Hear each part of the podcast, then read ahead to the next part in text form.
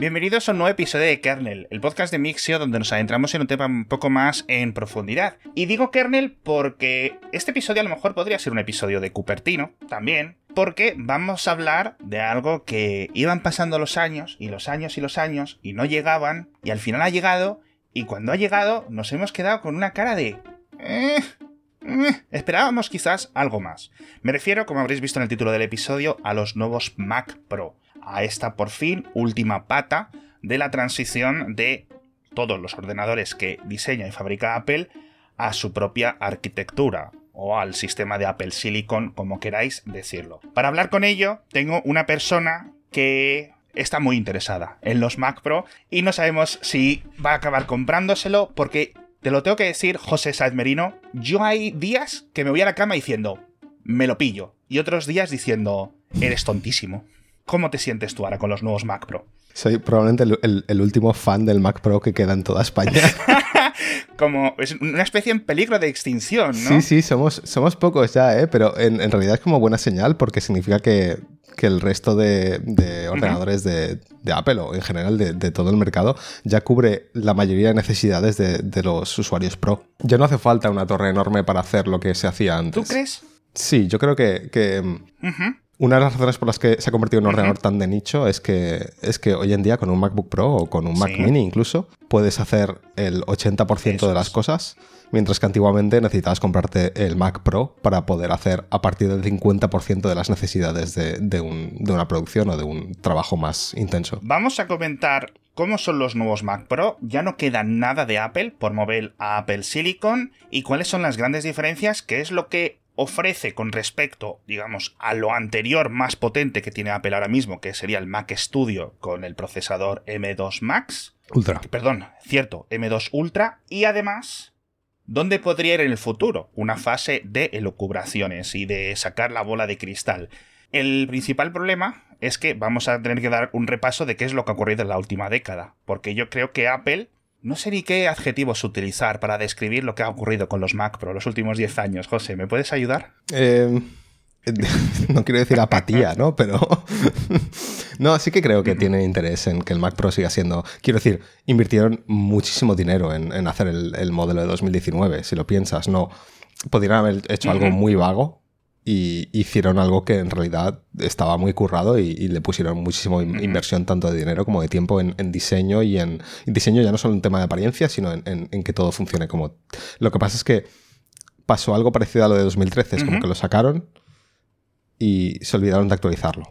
Es posible, es posible. Pero claro, yo que empezaría precisamente con el modelo de 2013, con el Mac Pro de papelera, que hmm. fue muy innovador, pero no todo por ser innovador significa que va a triunfar. Yo creo que en este caso, ya en retrospectiva, 10 años después, podemos ver que... Yo no sé si utilizaría la palabra fracaso, pero si es cierto... Mm, sí, ellos mismos, bueno, ellos mismos no, dicen fracaso, pero, pero admitieron que se equivocaron. Ellos pensaron que la, computación iba hacia una, en una dirección, apostaron por esa dirección y acabó acabó yendo en esa dirección, pero en otro momento. Eh, me explico. El Mac Pro de 2013, que era el, cilindro, ¿no? el, llamado papelera, tenía, un, tenía como tres tarjetas. Tres, la placa base estaba como dividida en tres tarjetas. Una de ellas era la CPU y dos de ellas eran tarjetas gráficas de, ATI en ese momento. Apple apostó por la computación eh, de GPU. Dijeron, bueno, pues queremos que todo va hacia uso de GPUs y además múltiples GPUs. Vale, ¿qué pasó? Que en ese momento no era el momento en ese momento no fue tan importante, no llegó a ser tan importante la computación por GPU. Todavía no estábamos en ese momento en el que las cripto usaban GPUs, los motores de render 3D usaban GPUs, lo usaba Final Cut y poco más. Y el otro problema es que calcularon mal las necesidades de refrigeración de la máquina. Por lo tanto, no pudieron sacar actualizaciones de CPU ni de GPU porque sobrepasaban los límites de lo que el sistema de refrigeración eh, podía, podía aguantar. Por lo tanto, acabaron con una máquina que mm, tuvieron que mantener así y, no hacer nada. Eh, si lo piensas, el Mac Studio no es muy diferente a esto. Eh, sí, sí. Quiero decir, el, el, Mac Studio es volver a la casilla de salida y decir, ¿esto sabemos que funciona? Tenemos, tanto nosotros como toda la industria, que son sus proveedores, tenemos mucha experiencia haciendo este tipo de ordenadores. vamos a dejar de intentar reinventar la rueda, esto funciona, listo. No, y además sabían que a la gente le gusta un, aparato que es pequeño pero es muy potente. ¿No? Todo el mundo. Realmente la idea de tener una torre gigantesca nos gusta a cuatro personas, porque nos gusta. Somos los, los que cacharreamos, los que nos gusta cambiar la RAM, cambiar las gráficas, cambiar los discos duros. Pero la mayoría de gente lo que quiere un ordenador que lo compra y funciona. Y, cuanto más potente sea, mejor. Y el Mac Studio cubre ese. Entonces, el Mac Pro, aunque sí que es verdad que el Mac Pro de 2013 se le podía ampliar la RAM. Eh, se le podía cambiar el SSD si eres valiente y se le podía cambiar la CPU si eres muy, muy, muy valiente, como lo fui yo. Em, pero las gráficas, nadie fabricó gráficas con este formato, porque como siempre Apple insistió en usar un formato mm, específico. Entonces, bueno, pues llegó un momento que hicieron aquella reunión famosa en 2018, si no recuerdo mal, con varios periodistas donde admitieron que efectivamente se habían equivocado con el Mac Pro y, y que saldría un Mac Pro nuevo rediseñado en formato torre, pero que no estaban listos en ese momento para hablar de ello. Y en 2019 tuvimos la Sí, porque además la industria y todos los que necesitaban un Mac, porque recordemos, Apple obliga a utilizar Mac para desarrollar aplicaciones de los iPhone, para múltiples cosas, bien porque tu trabajo requiera este sistema operativo o lo que sea, o porque te gusta más que un Linux o un Windows, etc. Y te quedabas sin opciones. Si veías que esto estaba limitado, mucha gente acabó yéndose hacia los MacBook Pro o hacia lo que acabaron sacando, que eran estos iMac, los iMac Pro, ¿no? Que era en plan, Apareció el iMac Pro como una especie de paso intermedio de un parche. Sí, sí, un parche sería como lo como definiría. Pero es muy interesante porque em, esta época de 2015 a 2019 fue la época que yo creo en la que los portátiles empezaron a dominar em, la mayoría de trabajos profesionales que no incluían cosas como vídeo de alto nivel o 3D o cosas así. De repente todo el mundo empezó a trabajar en portátiles, porque los portátiles llegaron a un punto en el que el, equilibrio de potencia, mm, temperaturas, ruido, calidad de pantalla y demás eh, empezó a valer la pena. Y, yo creo que eso que pilló en mal momento a Apple de no saber hacia dónde pivotar, ¿no? Porque vendemos muchos portátiles, vendemos más portátiles que nunca, los cada vez son más potentes pero la gente, hay cierto sector que también quiere los Mac Pro. Y, Eso es. Y es muy curioso, porque estamos hablando de, como decía José, de un caso muy minoritario. Apple, eh, sabemos, eh, a ciencia cierta, por toda la gente que lo ha comentado, puedes unir un poco los puntos, que hay como dos divisiones dentro de la compañía. Gente que piensa, hasta el Mac Studio es lo suficiente, es decir, nos quitamos de problemas, simplificamos toda nuestra labor operativa, eh, soportes, etcétera, todo integrado. Y hay gente que dice, este 0,1% de clientes creemos que es importante a pesar de que sea pequeño. No vamos a volver a hablar de que si hubo algunos estudios, tanto de desarrollo como de fines, etcétera, que se fueron a Windows. También empezaron a mejorar mucho las aplicaciones y el software para Windows. Ya no estabas atados a los Mac eh, tanto por, por completo. Y Apple además yo creo que tenía y sabía que este salto a Apple Silicon estaba en preparación y eso le coartaba un poco sus eh, posibles movimientos. Con el Mac Pro de 2019, que es la misma carcasa actual del, nuevo modelo con Apple Silicon, nos encontramos una vuelta a la normalidad, más allá de los chistes de las ruedas y todo esto. Y podríais y podíais, los dueños de un Mac Pro, podríais volver a, le pongo cuatro tarjetas gráficas de Nvidia, eh, hasta lo que necesite. De Nvidia justamente no. de AMD. Porque entre todo esto, AMD compró ATI. No sé si fue. No sé en qué año fue. AMD compró ATI en este, en este periodo de tiempo. Em, y, luego también, durante este periodo de tiempo, fue el momento en el que Nvidia empezó a explotar. Se metió de lleno con, con CUDA, sus, sus, librerías de cálculo con GPU. Y fue cuando empezaron a explotar, a partir de 2015-2016, los, los, motores de render de 3D que usaban eh, tarjetas gráficas, un montón de aplicaciones de simulación de tal, empezaron a usar tarjetas gráficas, CUDA explotó, Nvidia explotó, por lo tanto, la gente que se dedicaba a estos mm, sectores, que son un poco nichos, sí, pero bueno, son importantes y mueven dinero, se pasaron a PC. Porque Apple rompió su relación con Nvidia, además. Eso luego quiero que me lo cuentes, porque seguro que nos da para 10 mm. minutitos. Pero bueno, ya por fin nos vamos a hablar del nuevo Mac Pro. Y el nuevo Mac Pro, yo lo estaba viendo y durante la presentación nos quedamos un poco, como decía al principio, Holiness.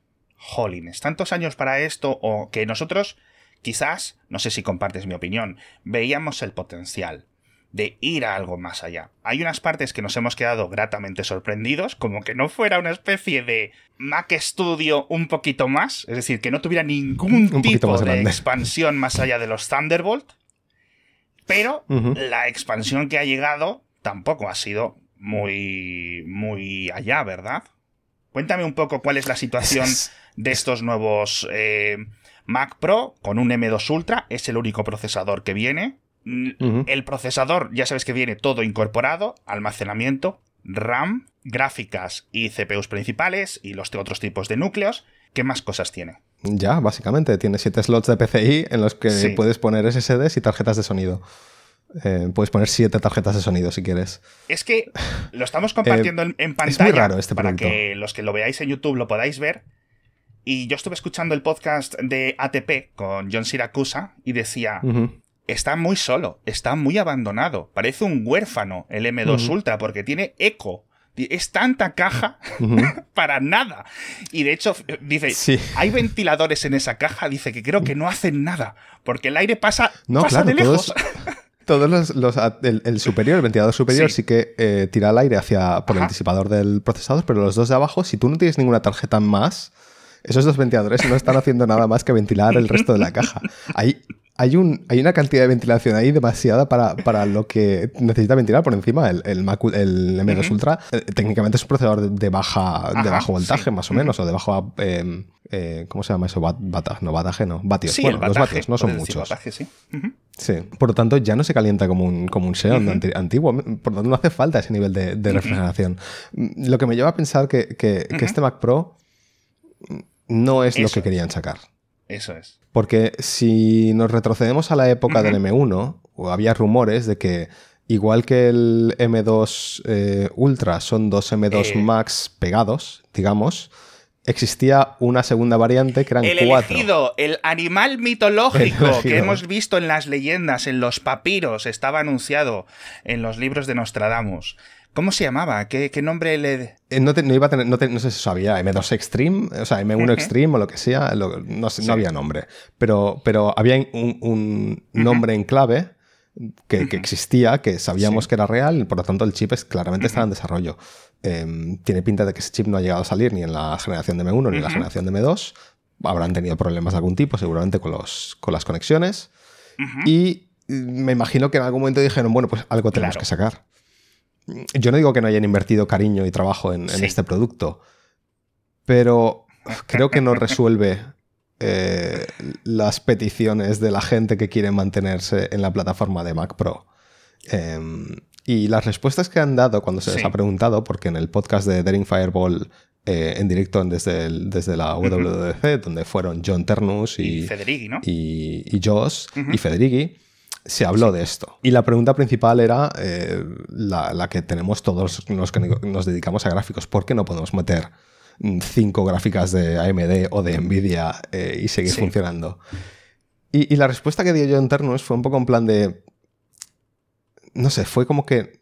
No sé si no sabía cómo responder, si no quería responder la verdad, se inventó una historia o realmente dijo la verdad. Con esta gente de Apple nunca te puedes fiar, ¿no? Eh, pero su respuesta fue algo así como no sabemos, no tenemos muy claro cómo poder añadir tarjetas gráficas sin perder los beneficios que otorga la, memoria unificada, ¿no? el, sistema, ¿no? El, se me olvida la palabra. El sistema chip, lo que es el M2. Sí, exacto. Los beneficios, ¿no? De, del sistema unificado, donde tienes todo en un mismo chip, se perderían parte de los beneficios. Y a mí me parece una respuesta un poco pobre. A mí me parece una respuesta un em. poco pobre, porque querría saber cuál es el motivo real. Es decir, no es una, no, es una no respuesta. ¿Vale? una respuesta clara podría ser, mira, este más de coste, ¿vale? No hay un M2 Extreme o un M1 Extreme porque cada... porque vamos a fabricar tan pocos que cada procesador nos iba a salir a 5.000 dólares. Eso lo puedo entender. Y habría otra gente que dice, me parece poco. ¿Por qué?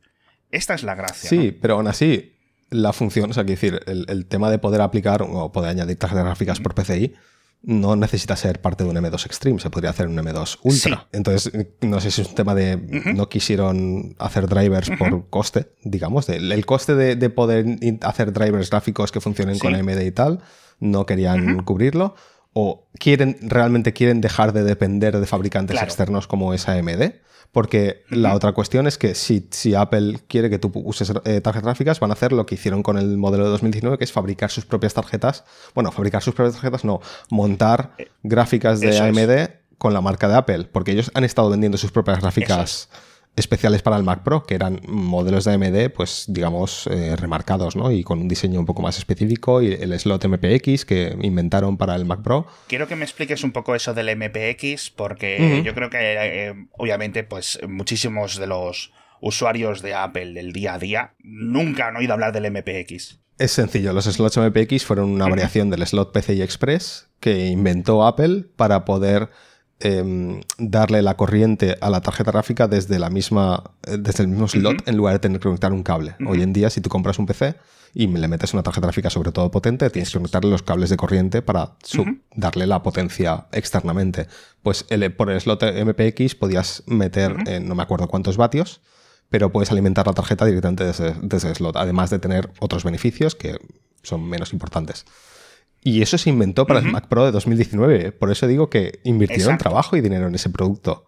Y sin embargo han matado completamente esa idea. En este nuevo Mac Pro con Apple Silicon no están los puertos MPX. Volvemos a los PCI, pero tus tarjetas gráficas que tenías previamente que te pueden haber costado 5.000 euros por cada tarjeta. Exacto, es decir, oye, mira, quiero cambiar el, ordenador, te llevas las memorias RAMs, te llevas las tarjetas gráficas o los almacenamientos SSDs y tienes tres, no me voy a poner un caso en plan alguien con 4, 4090 de Nvidia, ¿vale? Pues un caso extremo.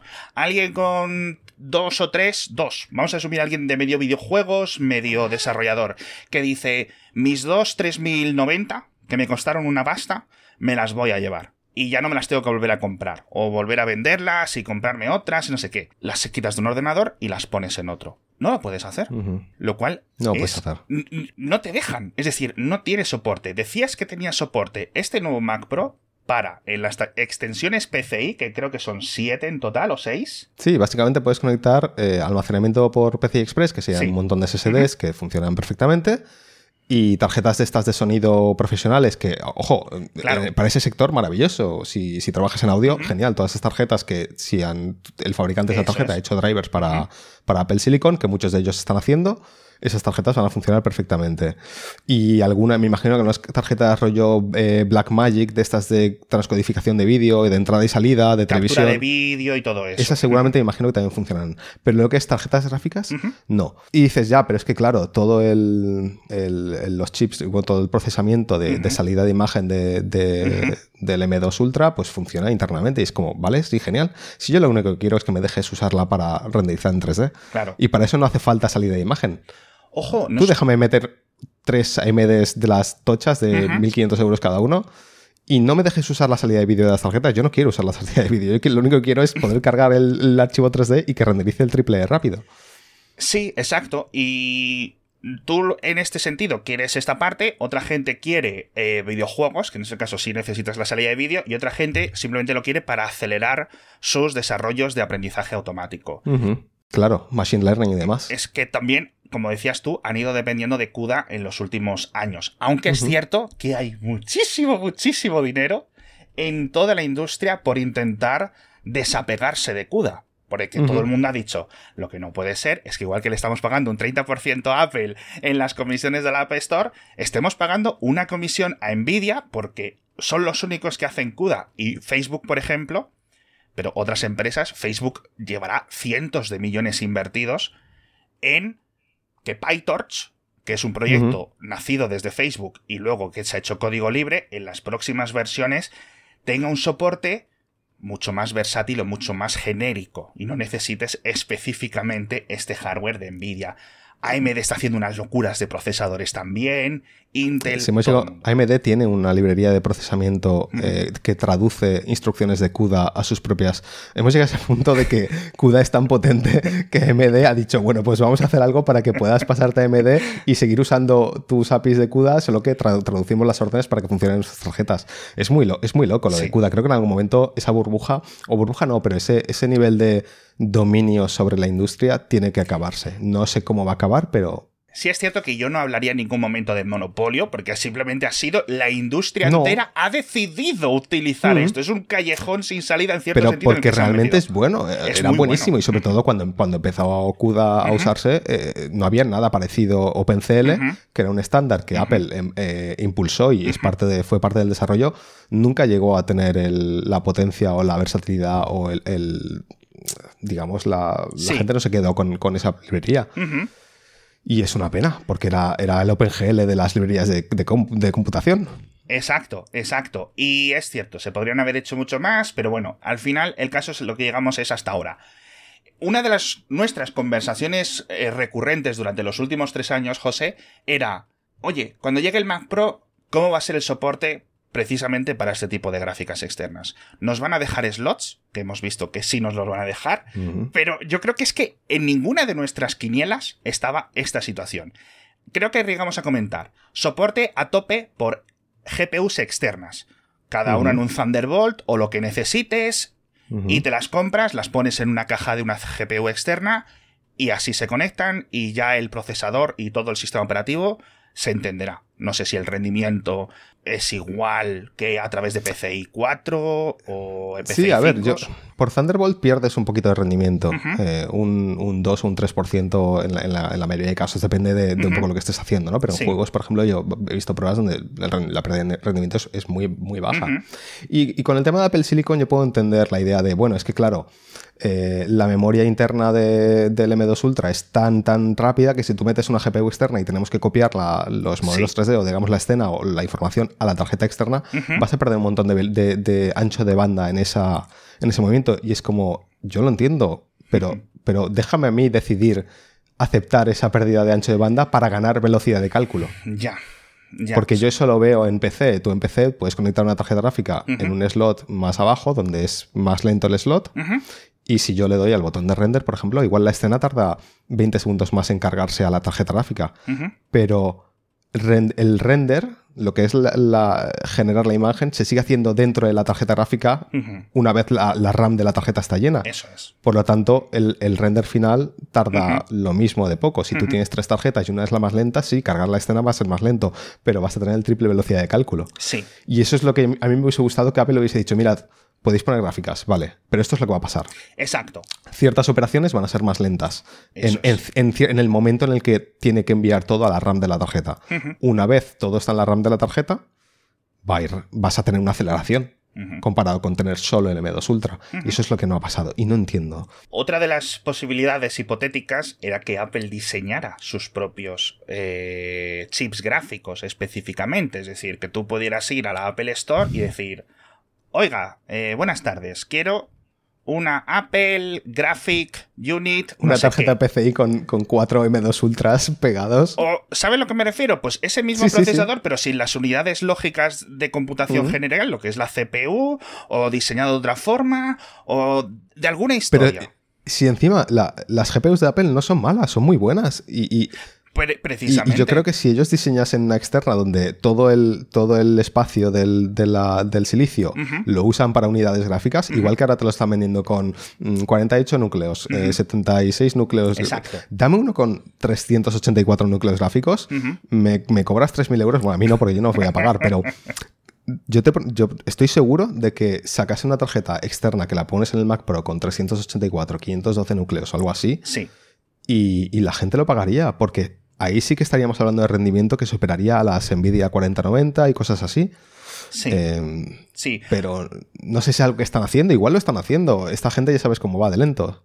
Eh, yo no es que yo no diría lo de lento, pero sí es cierto que en este caso hay retraso, porque hay mucho. Pero porque ha habido tiempo perdido antes, ¿vale? Es decir, esta conversación o este ordenador ahora mismo en 2019, o con el M1, cuando salieron hace tres añitos ya, hubiéramos dicho, ok, perfecto, un primer paso, muy bien, etcétera.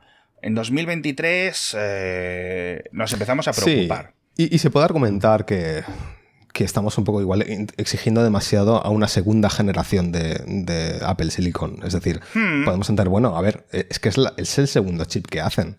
Mm, Para ordenadores sí, pero tienes que tener en cuenta todo lo que llevan trabajando en integrados de iPad, de iPhone. Sí, pero no es lo mismo. Es decir, sí es lo mismo, pero no es lo mismo. Hacer un, chip para ordenador no es lo mismo que hacer un chip para, para, móvil. Entonces yo, eso lo, respeto y lo entiendo. Y yo por eso, aunque me hubiese gustado que, por ejemplo, tuviesen aceleración de ray tracing en, M2, eh, puedo entender que igual sale en M3. Fantástico. Pero este producto sacado ahora, con estas limitaciones, eh, no es mejor, no es 3.000 euros mejor que un, Mac Studio. esa, es, esa es una de las grandes preguntas, ¿no? Excepto para tres personas, que son las que trabajan haciendo eh, los efectos de sonido de Avatar. Y me parece maravilloso y genial. Y espero que disfruten mucho el equipo. pero, pero parece que están convirtiendo el Mac Pro en un producto más nicho de lo que ya era. Y era muy nicho. Hmm. Sí, y esa es una de las elucubraciones, o era una de las elucubraciones de Siracusa hace unos días, que decía, no algo intencionado, pero algo que en dos años les dé la excusa para decir, no merece la pena. O sea, no merece la pena en plan, es que nadie los compra. Un producto que ya muy poca gente compra, que requiere mucho eh, trabajo por parte del, del soporte.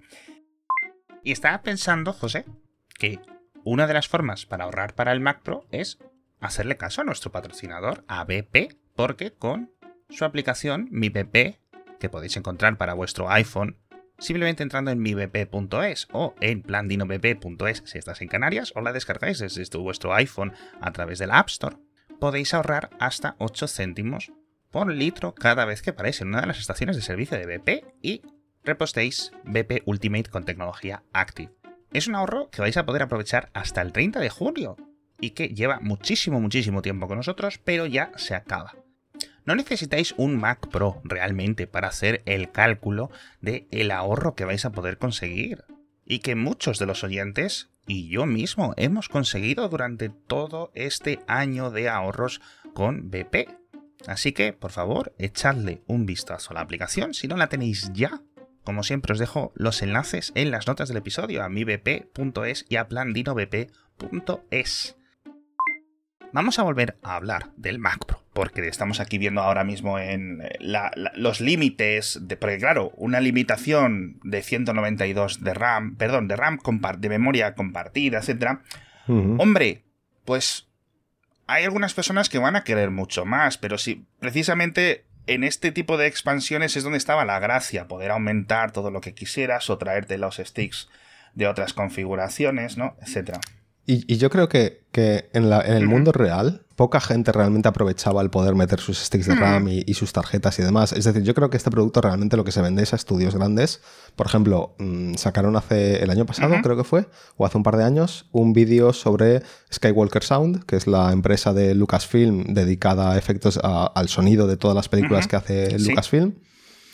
Y veías sus, sus estaciones de trabajo y sus racks de servidores ya en todo Mac Pros. Todo Mac Pros. Em, tanto modelos de 2010 como modelos de 2019. Y esa gente no ha, metido RAM ni ha cambiado tarjetas, nada. Los han comprado en, bloque con todo lo que necesitaban. Han comprado igual 500 y los han metido en sus racks y sus eh, equipos de trabajo y ya está, y no los vuelven a tocar.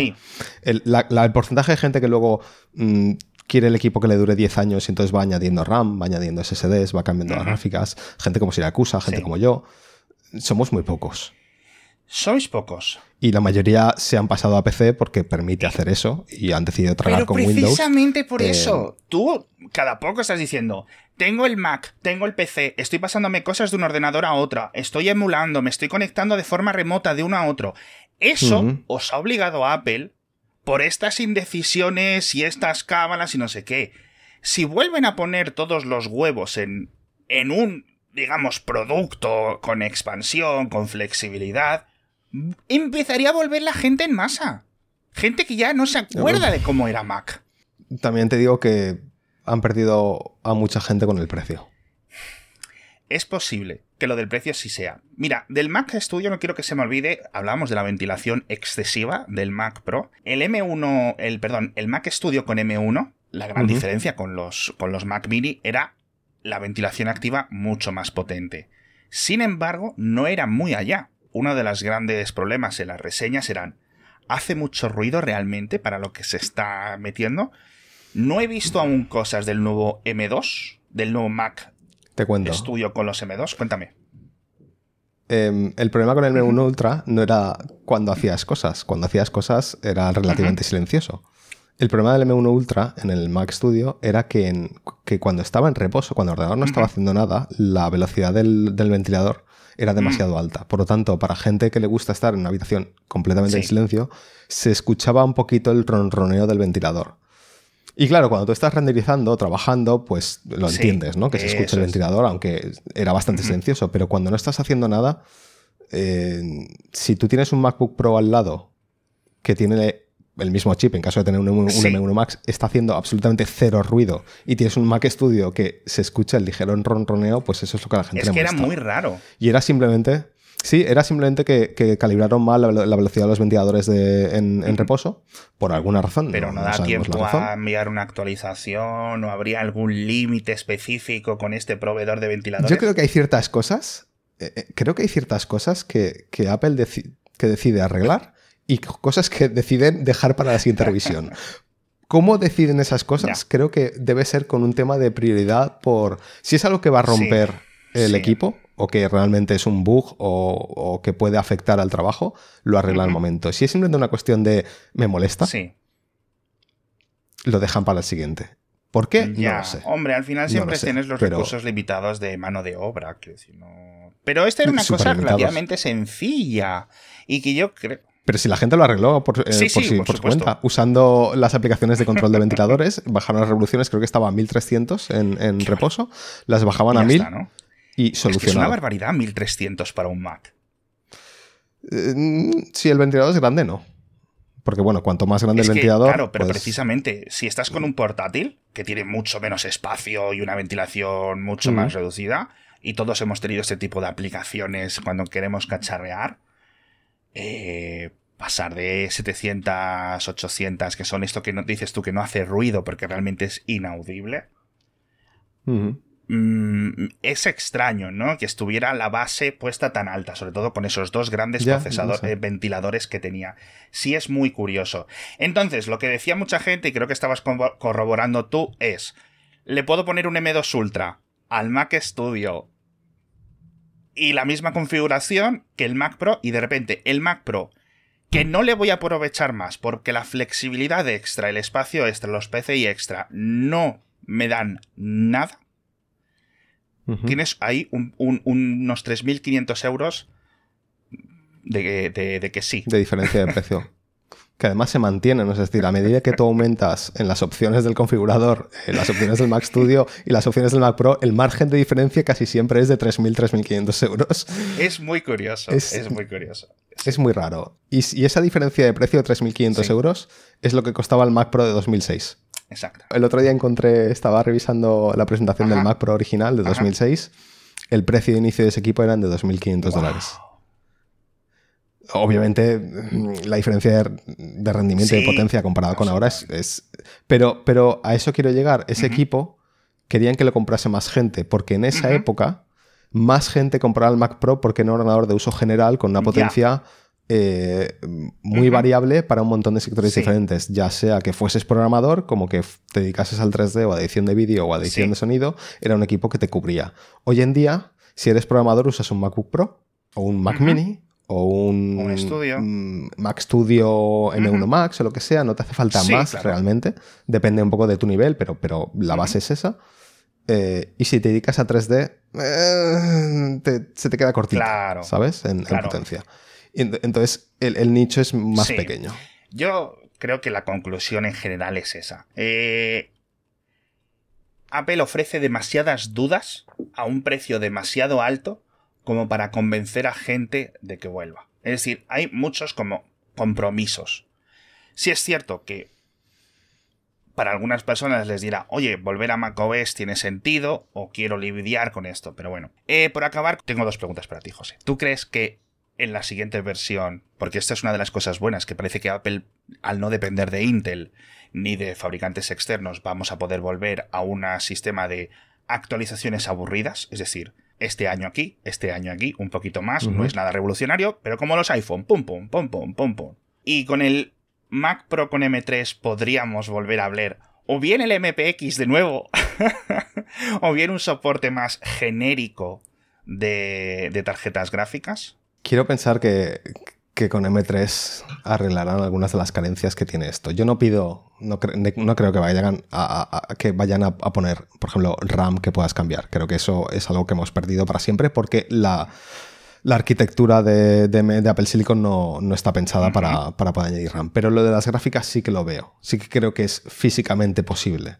y que es una decisión de, de, que Apple tiene que decidir qué compromisos están dispuestos a aceptar. Y de momento han decidido no aceptar ninguno. Pero puede que en algún momento decidan, bueno, la gente que los va a comprar son mayorcitos y son capaces de, elegir eh, si quieren comprometer cierta velocidad de, movimiento de, memoria y demás. Eh, para sacar un beneficio de, rendimiento bruto. O igual deciden hacer lo que estábamos diciendo antes, de sacar sus propias gráficas donde mm, pongan chips gráficos con 300 mil millones de núcleos eh, y venderlos a 6.000 euros y seguro que mucha gente es que yo creo que sería hasta interesante para el mercado que hubiera eso. Es decir, eh, y luego además con toda la nueva generación eh, de software que hemos visto a nivel de videojuegos, que eso no es escatimable, es una de las pocas partes de la venta de ordenadores que está creciendo ahora mismo, ¿no? Es las ventas de PC Gamers. Nadie compra un Mac Pro para jugar a juegos. Pero podría acabar la cosa volviendo un poco a... No lo sé, no lo sé. Quiero, quiero soñar, quiero, quiero pensar. Los streamers comprándose un Mac Pro de 8.000 euros para jugar al Fortnite. Ah, no, al Fortnite no, porque ya no está en Mac. Eh, ¿Y, ¿Y, el tema de las eGPUs? ¿Cómo lo ves?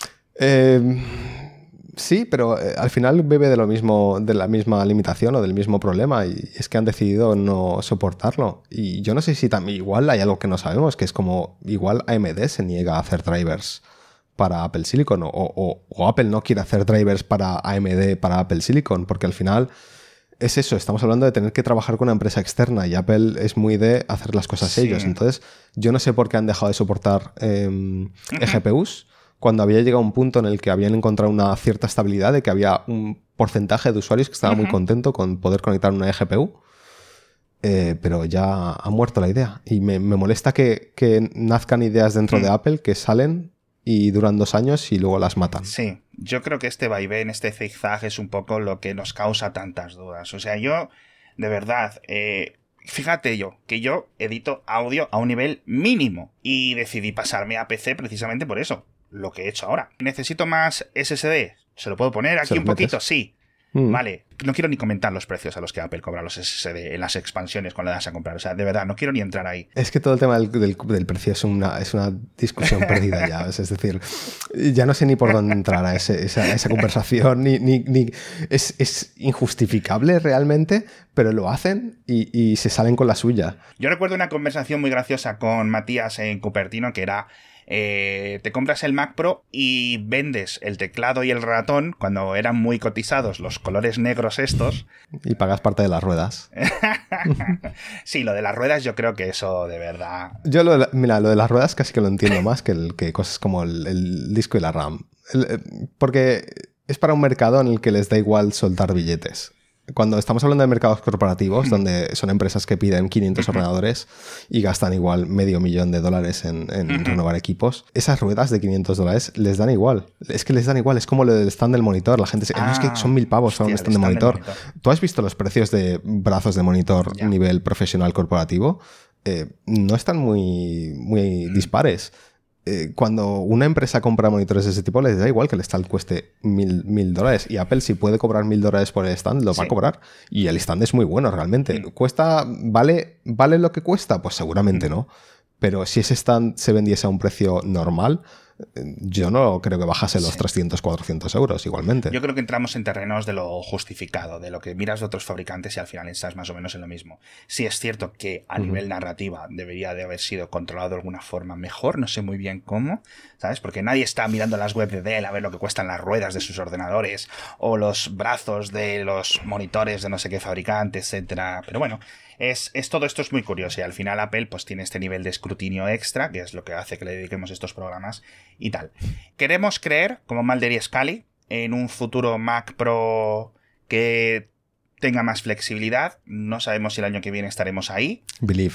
En fin, majetes, no sé si es un episodio quizás excesivo, no sé si es un episodio que cuatro oyentes os va a haber interesado y que quizás ya sabíais todas estas cosas, pero francamente a mí me viene muy bien saberlo, porque todo lo que se decide en estos niveles de gamas tan altas y precios tan altos es algo que luego va a repercutir a toda la industria. Es decir, los ordenadores de 600 euros de dentro de 6-7 años son los hijos y los sucesores de estas decisiones. Así que todos tenemos que estar muy atentos para ver hacia qué camino está siguiendo Apple eh, con este tipo de tecnologías, porque al final acabaremos todos eh, teniendo que no sé si decir sufrirlas, pero sí experimentarlas, es decir, es el camino que se está eligiendo.